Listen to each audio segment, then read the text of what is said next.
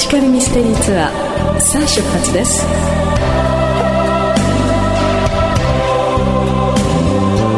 アンニュイな午後のひととき。ゲストトークと音楽でお届けするマジカルミステリーツアーパーソナリティの田村久美子です。さてこの番組「私たちの人生はまさにお一人お一人が主人公のドラマです。人生はマジカルでミステリーそのものというコンセプトでお送りいたします。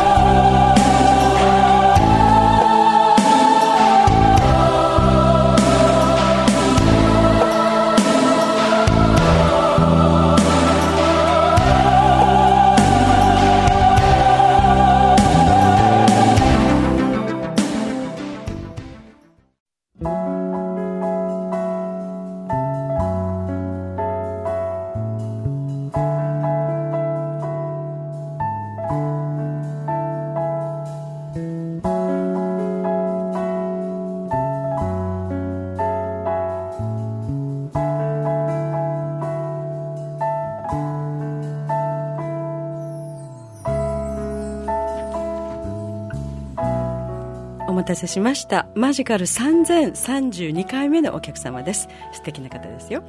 えー、園林株式会社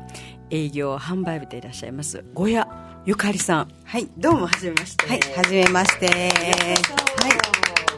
そしてえーと、もう一方は同じ営業部の方ですか、はい、えー、益木恵里子さんです。どうも、はじ、めまして。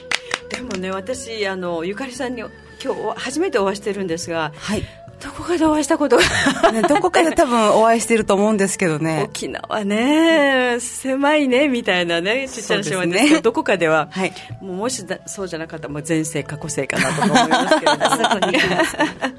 まあ、ゆかりさん小屋ゆかりさんということでうちなんちゅでいらっしゃるかと思うんですが、はい、沖縄どのあたりの出身ですか？沖縄普天間ですね私。普天間中ですか？はい普天間中です。ああそうか。でね今この、えっと、園林株式会社なんですが園林はあのまあ円っていうか日本円の円だし、はい、えー、っと円円円周率の円ですよね、はい、丸い円と、はい、で隣で、円林株式会社。これはどういった会社なんですか？事業内容というか。えー、っとですね、うん、えー、はい。あのー、円はあの丸でですね、はいそうです、ね、人のご縁、はい、で隣に、えーと、心安いあの隣人に囲まれる、うん、っていう意味で。で人と人とがつながっていくっていうところを目指した名前です、ああの今お話説明してくださったあの益木さんももちろんうちなんちゅでいらっしゃいます そうですね。どのあたりのご出身ですか？はい、那覇出身です。那覇出身で、はい、でゆかりさんとえりこさんは、えー、同じ会社で、はい、えー、まあ同僚というかスタッフということですね。はい。でこの園林は立ち上げてどれぐらいの会社になるんですか？もう七八年ですね。はい。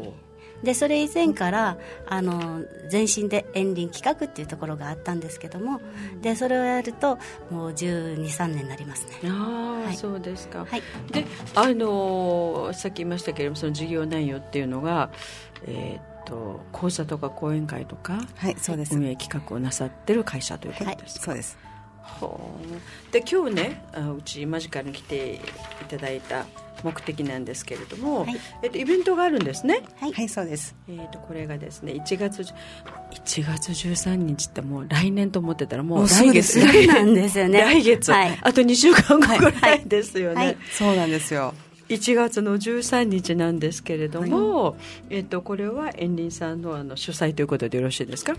はい、えっと、主催が、えっと、うちのセミナー、親力プログラムっていうセミナーをしているんですけれども、そこのセミナーの生徒さんが主催ではあるんですけども、私たちも一緒に、はい、協力して。サポートしていますね。はい、子育てハッピースイッチっていう、イベントなんですけれども、はい、これは、なんていうかと、5万人の人生を変えた、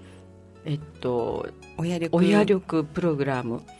開発か開発者近所えっ、ー、と雪政雪政さん。が送るやんちゃの、はい、近所さんマジかいらしたことなかったかな。なかったです実はこここの近所雪政先生なんですよ。素敵な。素敵な先生でしょ？素敵な先生が 名名刺の中に素敵な先生いらっしゃいますが、はい。はい、やんちゃな神様とかってはい、ベストセラー作家なんですよ。でえっと金城さんの、えー、講演会ということになるわけですね。はい、あの金城先生はうちの園林株式会社の代表取締役で、はい、それで、と、全国各地で今講演会をしていて講演会だけではなくてセミナー親力プログラム先ほどもあったんですけども、そこを中心に人間学をしたりとか。はい。してる。ものすごい面白い先生なんですよ。あの写真からも面白そうですわ。いい写真ですよねこれ。なんか良さげ楽しい楽しいんですよとっても。楽しそうな感じですよね、はい、難しい感じじゃないですね、うん、いい全然楽しい、はい、えー、そうしますと子育てハッピースイッチということで、あのー、まあ、お子さん小さいお子さんも持ってらっしゃる、まあ、小さなくてもいいですね。子供を持ってる親御さんたちになんかとてもいいあのアドバイスなり目から鱗のようなきっとお話がいっぱい、そうなんです。金城先生がいらっしゃ、はい、あるんでしょうね。はい。でこの1月13日の講演会なんですけどあの会場場所がですね浦添市の手だこ小ホールになりますね、はい、えーと、午後1時からということで、えー、前売りが、えー、シングルで8000円ペアで1万5000円で当日シングルのみ9000円になりますので、はい、先着300名様小さい、ね、あの、はい、ところですので早めにもういっぱいいっぱいになっちゃうかもしれませんので、ね。はい、今日聞いていらっしゃるリスナーの皆さんあの興味のある方はぜひね早めに予約をしていただきたいんですが、うん、このお申し込み問い合わせっていうので、えー、とまず今日のこのエンリン株式会社でもよろしいですね、はい、電話番号が098943の9091、えー、943の9091ですね。あと詳しいことはまああのー、えー、エンリンさんで、はい、ホームページとかホームページもやっていますね。ホームページもあります。チケットの方はまたファミリーマートさんの方でも売ってますので、そうですか。はい、純駆動さんとか目の前なんですけど、ね、目の前うちの目の前にありますね。はい。あのー、まあこう何回目かのねこの講演会になるかと思うんですけれども、えー、子育てハッピースイッチっていうテーマは今回初めて、それともずっとこのシリーズで？いあのいろんなシリーズで先生やってますね。パートナーシップもありますしもう子育てはもちろん人間学もいろんな内容の講演会やってます先生。であのえっとそうですね。まあこの近所さん、えー、オーナーさんがですねえー、やんちゃな講演会っていうタイトルのその子育てハッピースイッチっていうものをこうまあやっていくきっかけっていうかそこに着眼したなんかあるんでしょうね。今日先生こっちいらしいらしてないけれど皆さんね、はい、いつもそばにいてあの、まあ、サポートしてらっしゃるスタッフですから、あのまあ、今回あえて子育てになってますけどその理由みたいになります？お客様からの要望だったり。そうですね、えっと、親力プログラム、えっと、私もまだ学んでいる一人なんですけど。あお母さんなんですか？お母さんです。あら、お母さんなんですよ。お嬢さんみたい。あら、あら。あら、あら、あら。お子さんいらっしゃる。お母さんなの？もう高校生の子供たちがいて。びっくりですか？これびっくり。高校生のお母さんなの、はい、はい、双子なんですよ。男の子と女の子の。そう。ああ、ええー、まし、ましきさんじゃご覧になって、ご覧っていうか、はい、会ったことあります？はい、もちろん。何かのイベントがあるたんびに。えー、この双子ちゃん。はいはい。双子、えー、二人とも、あの、はい、うちのイベントを手伝ってくれる。この頼もしい、うん、そうなんです。お母さんの応援っていうか、はい、会社のちゃんともうそうそう。あじゃあ次世代のあの、スタッフということでそうですね。はい。はあママなんだ。ママですよ。あの益木さんの方はお子さんは？あもう特に成人しまして、ええ。えー、と初代持って、はあ。うん、上は男の子で下は女の子で、まもしかして、えー、孫が3名いますでこちらグランマーなんですね。は いそうです。グランマーです。ばあちゃんですよ。いやなんかみんな若いですよね。みみんなねいや楽しんでるからだと思います、うん、うん。変なあのつまらないおばあちゃんの人生じゃないつまらないお母さんの人生じゃないわけですね。楽しく子育てもなさったということで。はい子育ては楽しくはね、どうでどうでしょうね、ただ、金城先生と触れ合うようになってから、子育てのイメージはかなり変わりました。だから、もう180度、そうそうそう。いやじゃあお二人とも経験なさってる方たちがスタッフにいらっしゃるからやっぱり先生のあの、まあまあ、お話お話しするテーマっていうのはもう手に取るようにね、うん、あの理解できるわけですよね、はい、子育て大変でしたね。私も大変でしたも う大変でした。もうしつけようしつけようでねあの鬼鬼ママになってましたからね私なんか。その見ると聞くと自分が親になっているのを頭で考えてると実際になってこうも違うからまあお腹の中にいる間はまず体が大変でしたけど、調理がひどかったり、で生まれてからはこんなはずじゃなかったと思ってお腹に返そうかなと思ったぐらい。こんなにも世の中で言ってることと実際違うから、うん、人に言えないし、ね、大変でした、うん、高齢出産の一人しか私も子供いませんけれども、もうあの、まあ、彼女が生まれた時にまあ、私の話で何なんですけれども、うん、そのえーと、沖縄で50年ぶりぐらい大きな台風の日にうちの娘が生まれたんですね、うん、そしたら主人の先生たちも病院に来れないんですよ台風で,、はいはい、高台にある病院だったし、はい、で小児科の先生が取り上げたんですね、そこに常駐して っていうかもう来れない。でまあ、まあとっても素敵な先生だったんですけど、うんうん、高齢出産って言いましたけど、うん、あんまり私がこうあのちょっと難産だと思うんですけど、うんうん、若かったらもう生まれてんだけどって 言われちゃいましたで あのお父さんも一緒にあのなんていうのかな付き添いで入ってましたので、うん、これ邦ちゃんに聞こえてなければいい。ので聞こえてるわよって、ね、言いながら。でおあのでも。こんなに大変なんだな。まずスタートからですね、こんなにこんなに大変。なんか死ぬかなと思いますよね。お腹にいる間だって大変でしたよね。もう今日3人行きはスクラム組んで肩組んで でも生まれたまあ出産も大変なのにね、うん、そこからがまた大変だっていう。そうですね。本当にね、これはまあ、まあ、経験してる人にしかわからないことだとは思いますけれども、うんやっぱ命を産み育てるっていうのはね動物もそうだと思いますけど、うんうんうん、やっぱ大変ですね、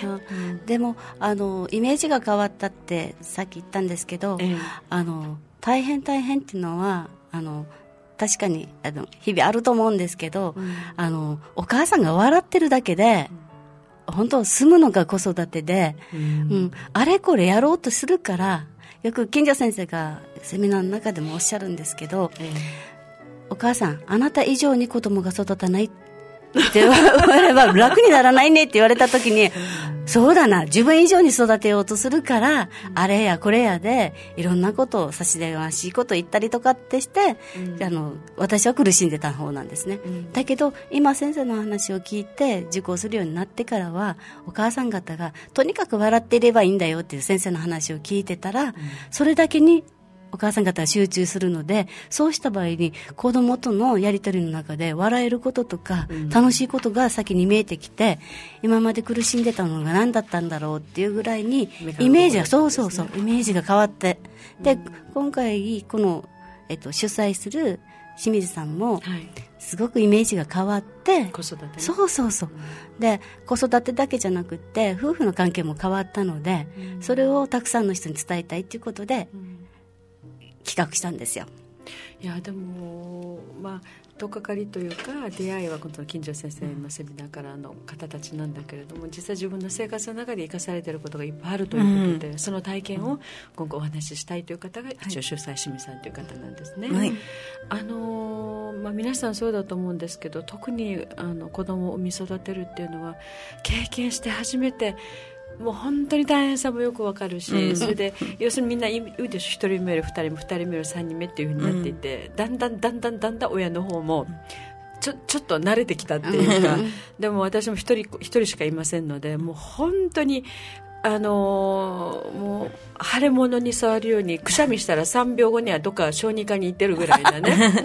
疲れるわけですよこっちもこんなことしたことがないから。で分かんないじゃない、うん、でやっぱりなんかもう生き物でしょ、うん、殺しちゃいけない大切な可愛い一応自分の、でもねやっぱり責任感でしたね、あの辺は。ちょっとこれ、うん、なんかあったらどうしようと思っていて、緊張しますよね。ノイローゼになりそうでした。も う本当に。もう泣きました、私。8月の暑い日に生まれましたからね、それからずっとおっぱいあげながら暑いじゃないですかこう、もう本当にねここの間までの人生って私こんなんじゃなかったなって もう本音トークで言わせてもらうとね、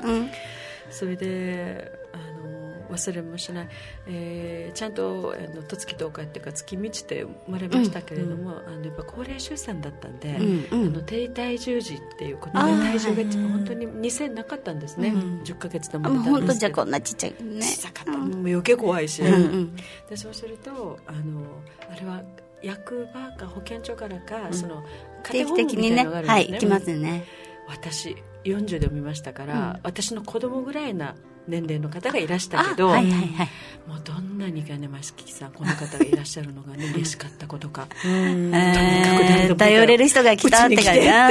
話に乗ってよですよね。ですよね。そういったことがちゃんと話せる、あの本音で言えるで頼ってもいいんだっていう場がうちのまたセミナーであったりするんですよ、お母さん同士が。そうそうそうそうそう。で、みんなで、今日聞いてらっしゃるリスナーのね、お母さんと今みんなうなずいてるのが見えます、私。私もそうだったですそうそう見えますよね。で、だけどまた、私たち世代って、えっと、な、な、見て分かりなさいっていう親の世代だったので、うん、ですよね。するとあの分かんないことをまず分からないって言えなくって、そうなんですね、ね、だからこっそりなんか調べながらやるっていう感じで、と私たち二人もともと看護師だったんですよ。あお二人とも？特に私も彼女もそうなんですけど小児科にいて、まあ、だからなんか余計言えないんです だってエキスパートですからね経験者ですよ一つの自分のプライドですからねそういう仕事をしてきてそれとは大きな違った違った違った違った。ねわかりますだからだから影響化してこっち置いといて ちょっと3人で。母ちゃんトークします。トークですね本当に本当にだからその時にあ自分が学んできたものがそっくりそのまま応用自分の子育てに応用できるのかったらそうじゃないなっていうのが分かったんですよ。病気の対処の仕方は分かるけど、うん、子供どんなして育てるのって、うん、元気でいい子に育てるのってどんなっていうの皆目分かんない、うん、だから本当に結局自分のね、子供といっても、全く違う生き物性格だったりあんな何人かいらっしゃるとそうでしょ、うんうん、同じ親から生まれてるのに。全然違いますよ。ね。でですよね、うん、特にこっちはそうですよ。双子だ。双子ちゃんと生まれて、男の子と女の子だだから余計違うんですよ。同じねお父さんとお母さん DNA を受けていてもですね、それだけでも違うのこっちなんてね、うん、経験もなければ一人一人自分の子供でも性格が違う習った習ったことないじゃないですか子育てってそもそも。自分がしてもらったことはできるんだけどそれ以外のことは全くわからないんですよ。だってその子育て本にしても本当に何年か前の今は使えないっていうのも、うん、もっともっと全部レアなものになっていくでしょ、うん、そして、まあ、あのベースにはなっていてもやっぱり今話しているようにお子さん一人一人みんな性格も違うので、当てはまることもあればないこともある、あともう本も何もかも投げ、投げ捨てても私どうすればいいわけっていう。私になるんですよね。私の、うん、もう私お母さんが死にそうなんだけどみたいなね。誰か助けてって言って、まあおばあちゃんとかに私は助けてもらいましたけれどもでも、やっぱりいい年で子供産んで、そのもう社会人としてその、仕事を持ってるものとしてはキャリアできているものですから、でもやっぱり母親子育て生まれて初めてのことなの経験がないので、うん、一番大変でした、うん、仕事の中で今もまだ続けてますけどもう本当にだからもし過去性前世があるんであれば、うん、よっぽど何かやり残しがあって私今回子育てさせられてると思うくらい。でうちに出入りする人で子供さんいらっしゃらない方子供欲しいって言うけどいや、子供いてほしいなくてよしよって言った声がだんだん小さくなる。いやいやいやいや。大変、いても大変だし、いなくても大変だと思うけれども、本当にみんなね、それぞれ大変ですよね。だから、まあ、そういう中でさっき言ったみたいに、私は、その、えーと、保健所の方がいらっしゃるね、うん、はいはい、あのなんか助産師さんがいらっしゃいますね。なんか、うん、もう覚えてないんですけど、うん、その方がいらっしゃるだけでもなんかもう救いでした、うん、だと思います。子供の状態じゃなくて私の状態。そうですよねぶっちゃけで言えば、本当にそうだと思う。元気で寝てるんで、私みたいなね、気狂いそうなんだけどっていう。なんか話できる人がいるって聞いてくれる人がいるっていうだけで違いますよね。うん。本当にだからそういった場がどうしても必要ではないですか、うん、だからお母さん方がでじゃあ子育てみんなわからないよって。わからない全体で前提でこっち来てから学ばないねっていうところで始まってうちのセミナーずっと継続してるんですけど。でだからお母さん方が、えっと、こういったこと言っていいのかが分かんないって、もう泣きながら話してくれてでそれを先輩お母さんが「うんこんな時はこんなでいいわけさ、うんうん、こんなやっときなさい」とかっていうのを なんかもうあの現役で教えてくれるのででそういったことがだんだんだんだん輪になっていってお母さん方がより集まりやすくなったっていうところで。あのーうん、生の声とか実践のそのキャリアのある方たちがいる場所だということで、やっぱ大きいですよね、お母さん経験なさってる人が何か言ってくれる一言っていうの、まあ、その中でそのあの、まあ、近所先生のお話だったりとか先生もお子さんいらっしゃるわけですよね、はい、お子さんがいらっしゃる。4人ね。じゃお父さんとしての立場もそれから一緒に子育てした自分の奥さんだったら、あの母親の立場も先生は経験なさってるということで、はい、でおっしゃったようにあの子育てだけの話じゃなくてご夫妻夫婦のこともね、うん、あのこの場で、うん、あの目から鱗というかね、うん、あので思いました。子育ては一人で母親一人でできるものが気になってしまう。それこそ地域も一緒にならないともう無理って、だからあの、まあ、こんなこと言うとあれだけれどもあの子供に対する虐待があったりね、私分かる。もし一人でね、本当にアパートでも旦那さんは朝早く出て行って、帰ってくるのが10時12時で、一日中気狂ってしまいます、どんなに自分の可愛い子供でも、でぶっちゃけ私は子供が3歳ぐらいになって一緒に会話ができるようになって一緒に歩けるようになってから、やっとあれですよなんかあ子供だと思って可愛いって。もうそれまでなんかもう怖いし、話一方的でしょ？もう私も必死よね。辛い、1時間でもいいからゆっくり寝たいとかね、もう1時間の目が外に出たら本当にそうでした、苦しかったですね、うん、苦しかった、だから、あの私もいい年ではあるけれども、経験という意味では子育てその時が初めてだったので、うんうん、やっぱり初めてのことっていうのはやっぱりどんなに年重ねていても、うん、やっぱりあの経験不足ですからね、うんうんうん、もう不安にもなるしもうどうしていいか分からなくなるし、こういう場があるということがね、あのよくほら公民館とかでね、うん、お母さん教室みたいな,、はいはい、なんか少しはあったような気がしますけれども、うん、でもやっぱりそこにも行けない状態でしたね、うん、行くのも大変。その,、そうその気持ちの余裕がないんですよね。ないです。外に出向こうっていうね、はい、もう出ていくのだってあれもこれも準備しないといけないと思って もいいかと思ってね だ向こうから来てくれるっていうのがすごく助かりましたけれども、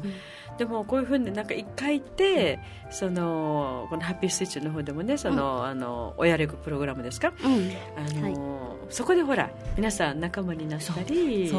毎回ちょっとねテーマも変わったりする楽しみで、うん、はい、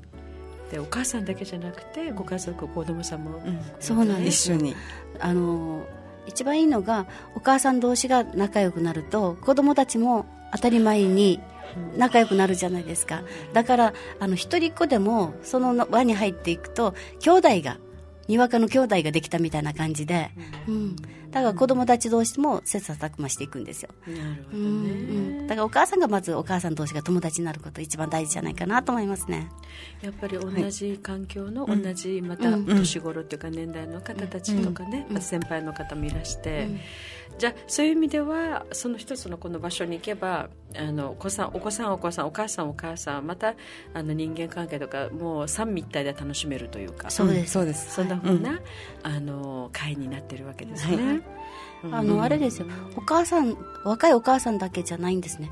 私たちおばあちゃん世代の方も何名かいらっしゃいます。はい、は。い、70代の方もいらっしゃいます。おばあちゃまはあれ、はい、このお孫さんのことで自分自身の学びのためなんですよ。そう。自分自身が分かっていくセミナーなんですね。で自分自身のことが学んでいって分かってくると子供の気持ちに共感できる。だから自分を知ることをあのうちはテーマでして学び続けていってるので。だからその70代の方も自分を知るっていうことで学び始めて、もう1年ちょっとなりますねあの方ね、なるほど、はい、あの県外からも毎月来られるんですよ。このこのセミナーに参加セミナーにさ毎月。はい、ということであれですか？お二人この仕事に関わってですね携わるようになってあの年齢を問わずですね、うん、みんな自分探しをしてるっていうことにやっぱ見見えますね。自分を知っていくと人の気持ちも分かるっていうのが自動的になっていくので、うん。うん、自分を知らないうちには始まらないなっていうのがあります。だから子供も子供と関わっていくと子供から学ぶことっていうのは私自身のことであったりとか私にそこがそっくりなんだなとかって子育てしてるとよく思ったもんです あでもその辺とっても共感どこかで私これ覚えてるんだって子供がやること見ててですよ、ねうんうん、私もなんかこんな覚えがあるみたいな。うん、あの大人ある時期からの記憶しか人間ってないじゃないですか、うん、大体6歳5歳の記憶ある子いるまあいる中にいるかもしれないけれども。でも自分の子供を育ててる時お腹にいる時からその自分の記憶がなかったその始まったところまでの空白のところをなんかデジャブみたいになんか同じようなことしてるような気がするみたいなことありませんでした、うんうん、あります。私もありましたね、ね、びっくりしましたねあの感覚は、うん、なんかこれ覚えてるみたいな感じでして、うん、でこの子たちはねある年代になってからしか思い出さないかもしれない。私もそうだったように、うん、なんかどこかで見た記憶だなみたいな。いつか来た道だったな。うん まあ、それで、えっとまあ、沖縄だけじゃなくて金城先生いろんなところでね県内でも講演会をなさってるんですけれども、はい、あのついていかれたりするんですか？スタッフの方たちは。そうですね。何名かはついていきますね、先生に。なるほど、ね、はい、ででこのね今フライヤーチラシ見せてもらってるんですけど受けられてる方たちがまあみんな笑顔でさそうなんですよ。みんな笑ってですよ、はい、みんな笑ってますね、はい、ハッピースイッチとよく言います。みんな笑ってますよ、はい、金城先生の話は本当に面白いんですよ。本当何言ってもなんかあのただ面白いだけではないんですけれどもちろんあのなんて言うんですかね。あのズンってくるんですよあちゃんと腑に落ちるんです、ね、本当に腑に今まで自分が抱えてたなんでこうなんだろうっていうのも全部先生の言葉で腑に落ちるんですよ。それで自分のことを笑えるのがすごいなと思って。ああいやもう客観視できるようになったということですね。そうですね。自分のことを笑えたらあハッピーになれるんだっていうのがなんか先生の話を聞いてて思うんですよ。知るまで深刻だけどね、うん、それまでは本当に子育てが深刻で私も。ずっと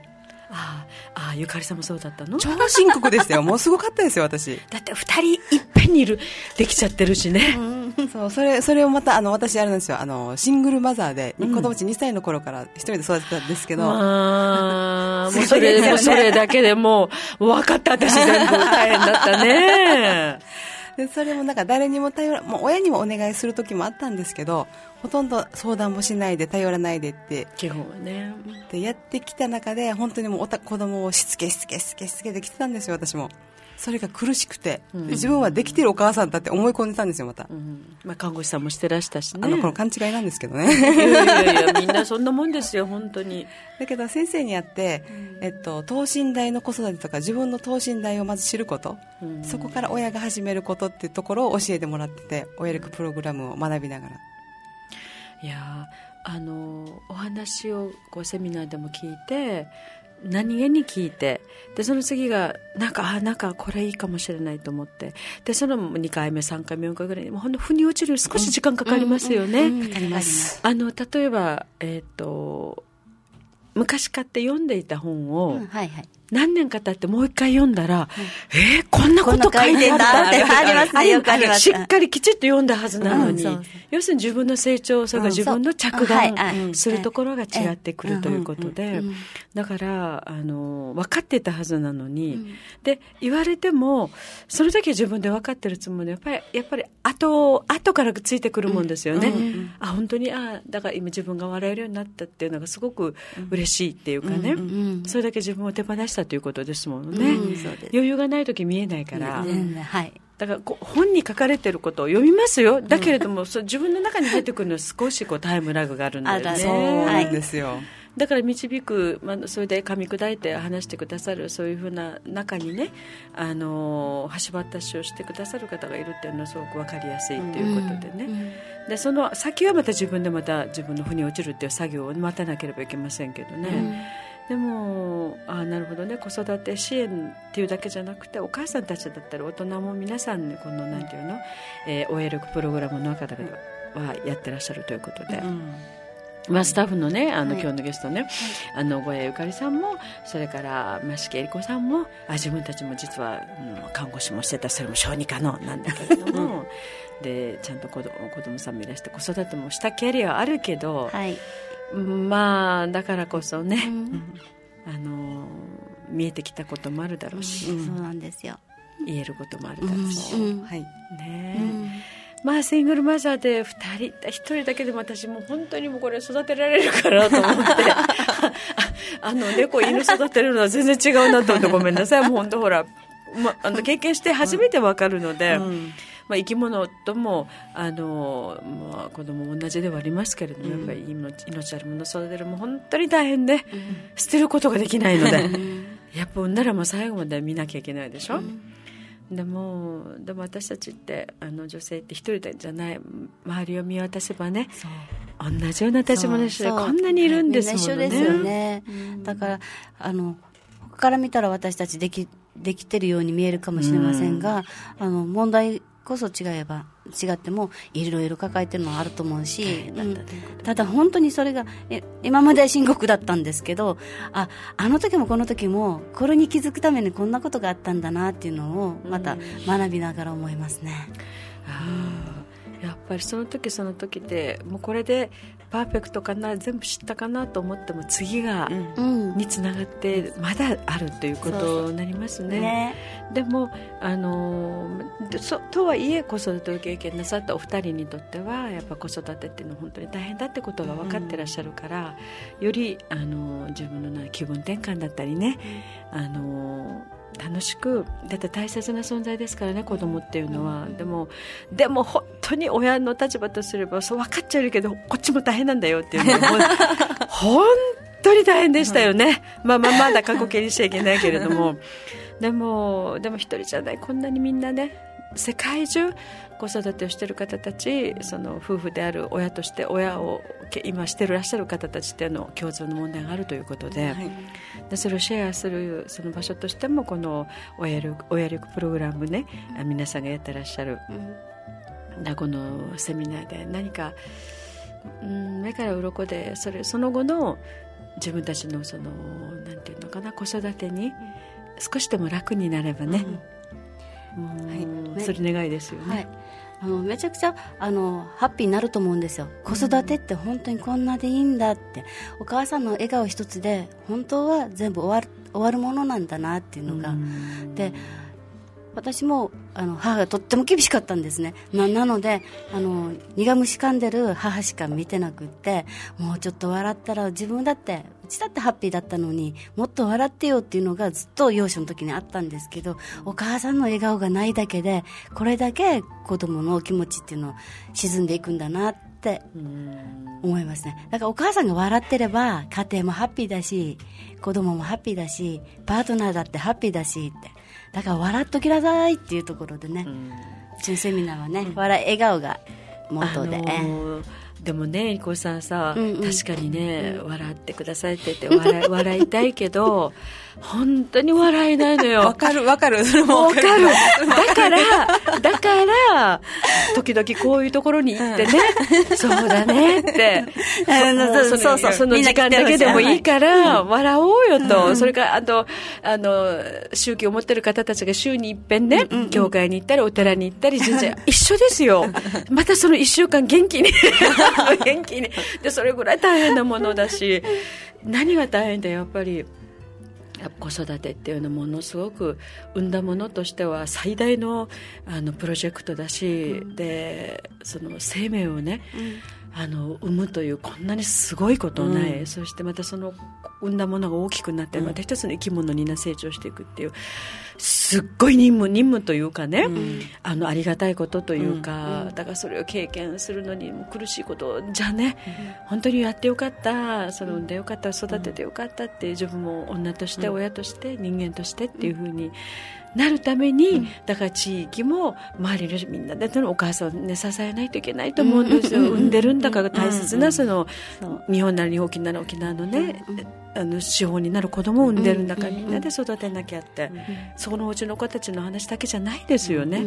みんなの資源ですからね。個人ではないですね。ないですね。だから昔沖縄はほらあの、まあ、昔っていうか日本もその明治以前戸籍とかなかった頃みんなで村々で子供ができたらみんなで育てたと。まあ、あのね、うん、どこのうちの子か分からないってこともあった、うん、そういうそういう時代ですから、ね、でもみんなでって、もう子供はもう本当わらび神だって沖縄なんかね、でそれでいいと思うんですよね、それでよく言われてるのがあの子育てって子供を育ててるんじゃなくてよくやっぱ親がね、育てられてるってそう。ですね。本当にそうなんですよ。本当にそうなんでした私本当にそうなんですよ ゆかりとこは特にそうだよね。ねもう本当子供たちに育ててもらってるんですよ、もうもう本当によくわかります。うん、ありがたいんですよ。子供で育ててね、うん。私ってこんなに何もできなかったんだと思いましたよ。私ってこんなに短気だったんだとかね、偉そうなことばっかり言ってて。すっごいなんかねあのーもう自己批判っていうかなんていうのかな、うんうん大変でした私、うん見たことのない自分を見せられましたもん でもそれがねあの本当の自分なんだなんですよね。あ結果。知らなかっただけで、ね、知らなかった自分で。そうか。だから子供産んでなかったら私も知らなかったです。本当の自分って、うんうんこんなに弱くてこんなに何もできてなくてっていうか、うん。だからそれで子供に何か教えようっていうの無理だって。そうそうそうそうそうないんだもん何にも。そう。だから自分以上になるなってっていうことになるわけですよね。ですよもう身の丈っていうそうか、うんだから笑ってやるには自分の域を超えちゃいけないってことですよね、うん。領域を、だからまあ言われてみればそうだよねと思うけど、やっぱそういうきっかけをね作ってもらわないとわからないでよ。ですすよね、本当にね。先に生まれた親だから、うんやっぱり子供よりもちゃんと勝ってるんだからちゃんと見本としていい親にって。で自分ができなかったことやりたいと思うのもまたほら、自分が自分がこうできなかったこの子はもう本当に3歳ぐらいからね、ピアノで英語だなんだ体育だなんだ、できなかったら私うちの子は才能がないんだとかさ、他の子とこう比較してみたり、私は比較がすごかったですよ。あそうなんだ。苦しいですね。鼻も高くてさあいやあそこなんだ。うちの子供はおかしいなみたいなねそれでで私の子だからう音楽とか私基本は歌い手ですからね音楽とかって言ったらう歌大っ嫌いとか歌歌わないです。もう大変夜も寝れない。でデージになってる。どうしようって。どうしようって。でどこかに入れても続かないしこの子大丈夫かな。で小学校に上がって1たす1は2ってのままママ1たす1はわからない 2って言ったらなんで2なの？ってうわわかるそれわかります。私わかる。ーと思って。私の同級生が仲間がもうみんな早くにね子育て終わってます。よね、私遅かったから「あのね」って小学校に行ってねってあの算数とかが始まって例えば 1+1 イコール2って言ってすぐ出る子はいいけれども 1+1 は2って言ってなんで出てきたら覚悟しときなさいよって言われてもうなんでちゃんなんでちゃんなんでちゃんが出たらもう親がもう本当にちゃんとあの分かっておかないと。いやーそしたら私は祈ってたの。もうそうそうそうそう 1+1 っていうことだと思ったら 悩んでた。なんでママ2なのって。だってこれとこれとほらこれ1本と1本といくいくつになったって言ったら、うんまあ1つ2つだよね。でも、なんでって言われたら わかる、私はその娘さんのタイプだったので。わかります。ごめんなさい。いやいやいや立派にねいやいや大人になって看護師さんにもなっいやいやてあんなちゃんとグランマーにもなってちゃんと生きてらっしゃるっていうちゃんとはないんですけどいやいやもちゃんと生きてなくてもここにいらっしゃらないと思うんですよ。私は小学3年の時にはそうでしたね。なぜこの公式が当たってるんだろうって、うん。テストの時にあのみんなさっさと書くじゃないですか、はい。早く終わりたいから、うん。で私はずっとぼーっとしててか回答書けなくってその時に担任が「早くしなさい時間がないよ」って言われて「うん。でも先生わかるけど」って言って、べペンが走らない、でみんなが書いていく。でもう先生がほ「時間がないから書いて」って。時間がないっていうのがこれが大きなね結局あのあれなんですよ。ウィークポイントなんですよ。どうして時間にね、この子が理解するまでそれ枠作ってあげなきゃいけないじゃないですか、だから子供は正しいんです。いつもどんな子もできる子もできない子も、で結局白紙のまま出したんですよ、うん。で後ろに公式がなんで当たってるって、そう思えるのかが不思議ってだけ落書きして、うん。それ提出してで先生に呼び出しされてなぜそう思ったの？って言われて、うん先生あのねなんでさこの公式が当たってるって先生誰から聞いたの？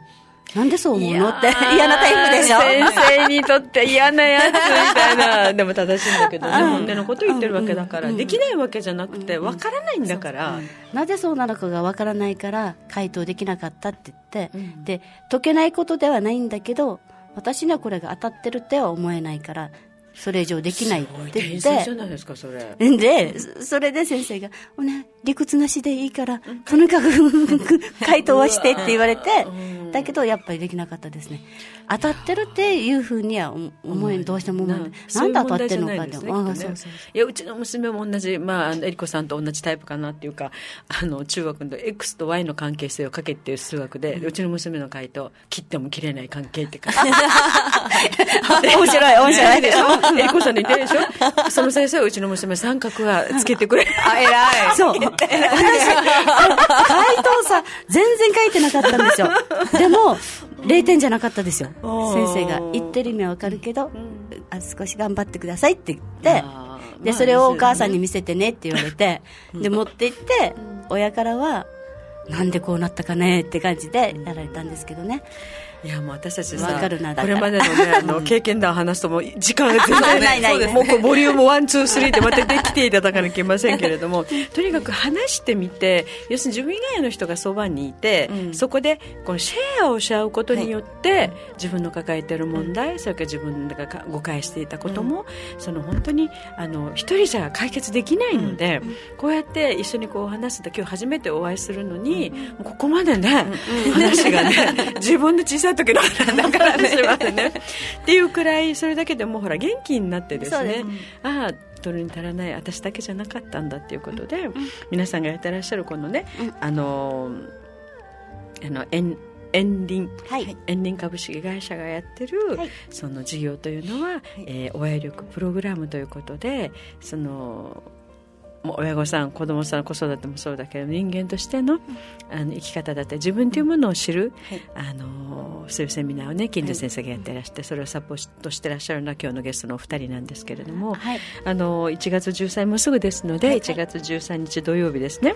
あの会場が浦添にあります。浦添市手だこ小ホールになります、えーと、会場が12時30分開演が1時になっております。前売りが8000円で、ペア券だと1万5000円で、えー、当日ははシングルのみが9000円になりますので問い合わせが、えーエンリン株式会社